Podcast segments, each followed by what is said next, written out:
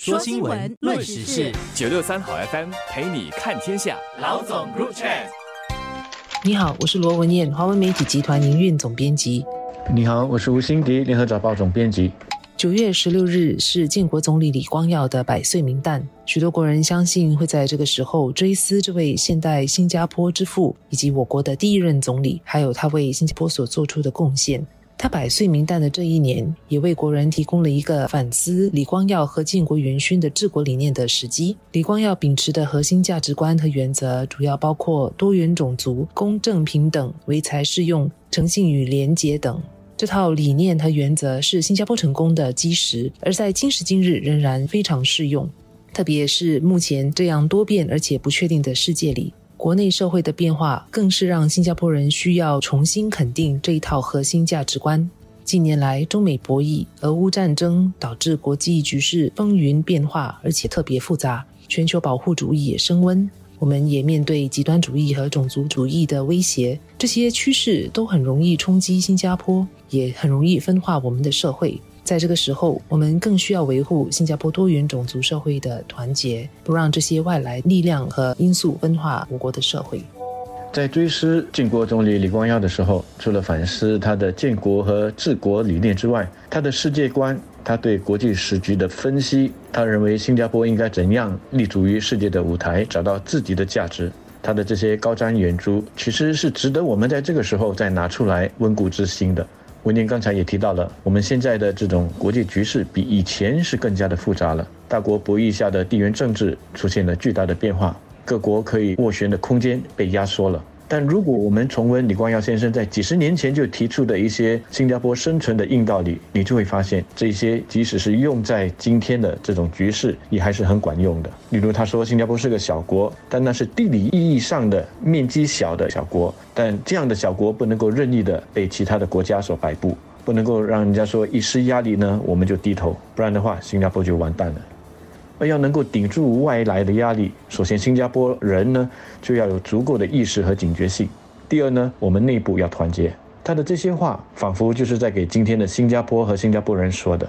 李光耀所立下的治国理念和价值观，可说是奠定新加坡长远发展的奠基石。但在执行上，则需要随着时局和社会的改变而更新。副总理兼财政部长黄循才最近在李光耀百年树人基金捐款递交仪式上致辞时，也说到了我们在必要时也需要有改变的勇气，适时的审视当初所立下的设想和政策，根据情况做出改变，并非一成不变的。这其实也是李光耀的处事原则。他以新加坡人的利益为考量，保持开放的态度，并且在必要的时候做出改变。黄循才就举了两个例子来说明这一点。第一是世界一级方程式赛车 F1 在本地举行，李光耀原本是反对，但他后来改变了决定。赛事得以在本地举行，至今为新加坡带来了不少好处。另一个让他改变主意的是，在我国落实建造赌场和综合度假胜地的计划。这个计划为人民造就了许多工作机会。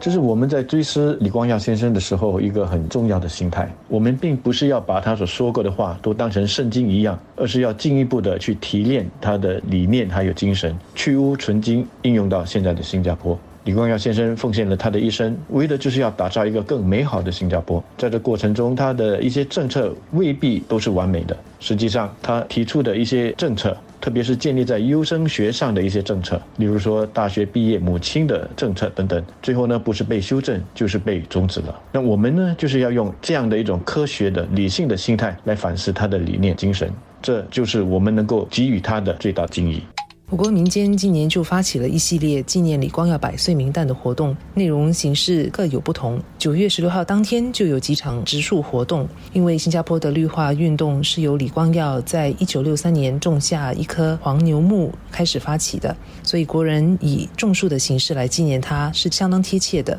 联合早报也参与了一份推出中文有声书《李光耀：新加坡赖以生存的硬道理》。只要你是早报的订户，就可以优先免费听到完整的有声书。组织和参与活动的国人，都是要借着这些活动来反思和体现李光耀所留下的精神遗产和价值观。而其实我们更需要做到的，是要让年轻的一代参与和认识李光耀等先贤。因为在现在这个安逸繁荣环境下出生成长的新加坡人，没有经历过建国的艰难和挑战，很容易会把目前的一切当作理所当然。让年轻人了解早期新加坡的境况、先辈们所所面对的挑战，以及他们如何克服种种巨大挑战，建立繁荣的新加坡，是至关重要的。先辈们所展现的坚强的意志，他们所奠定的理念和价值观，是新加坡不仅生存下来，还得以繁荣发展的核心因素。这也是新加坡要继续做到非凡的必要特质。李光耀最反对个人崇拜，所以我们在公共场所看不到他的塑像。他也反对以他的名字为任何大型的设施命名。但是，要如何在没有任何物质形式、眼睛看得到的塑像等标志的情况下，让年轻国人更好的认识我们的先贤，就需要我们好好的思考和认真的落实了。我非常赞同李光耀先生自己提出的，不要搞个人崇拜，因为这对国家的长远发展来说是不利的。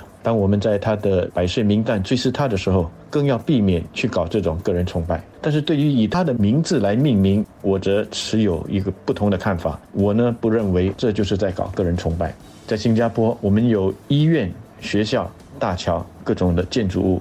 甚至连小的喷泉都有许多是以先贤或者是故人来命名的这种先例。那为什么我们就得那么的忌讳于用李光耀先生的名字来为一些建筑物命名呢？我自己想到的，比方说樟宜机场，如果我们用李光耀先生来命名呢？好，你说樟宜机场已经是国际知名了，不太适合改名。那樟宜机场的那几个航站楼，以其简单的把它们称为第一航站楼、第二航站楼、第三航站楼等等。如果其中的一个航站楼，我们改用李光耀先生的名字来命名，来纪念他当年那种高瞻远瞩，决定说新加坡应该发展成为一个有世界级的国际机场。我想这不能够算是在搞个人崇拜吧。我知道有些人会说，行动党政府如果真的这么做，他就是有政治动机，是想要利用李光耀的这个效益来为自己加分，来给自己拉票。或许这方面的顾虑有他一定的道理。或许现在提出这样的建议时机还太早，还不够成熟。但我想，随着时间的推进，李光耀先生的这种政党政治的色彩应该会逐渐的、慢慢的消退。最终，我想新加坡人应该会有一种共识，说他是属于新加坡的，不是只是行动党的。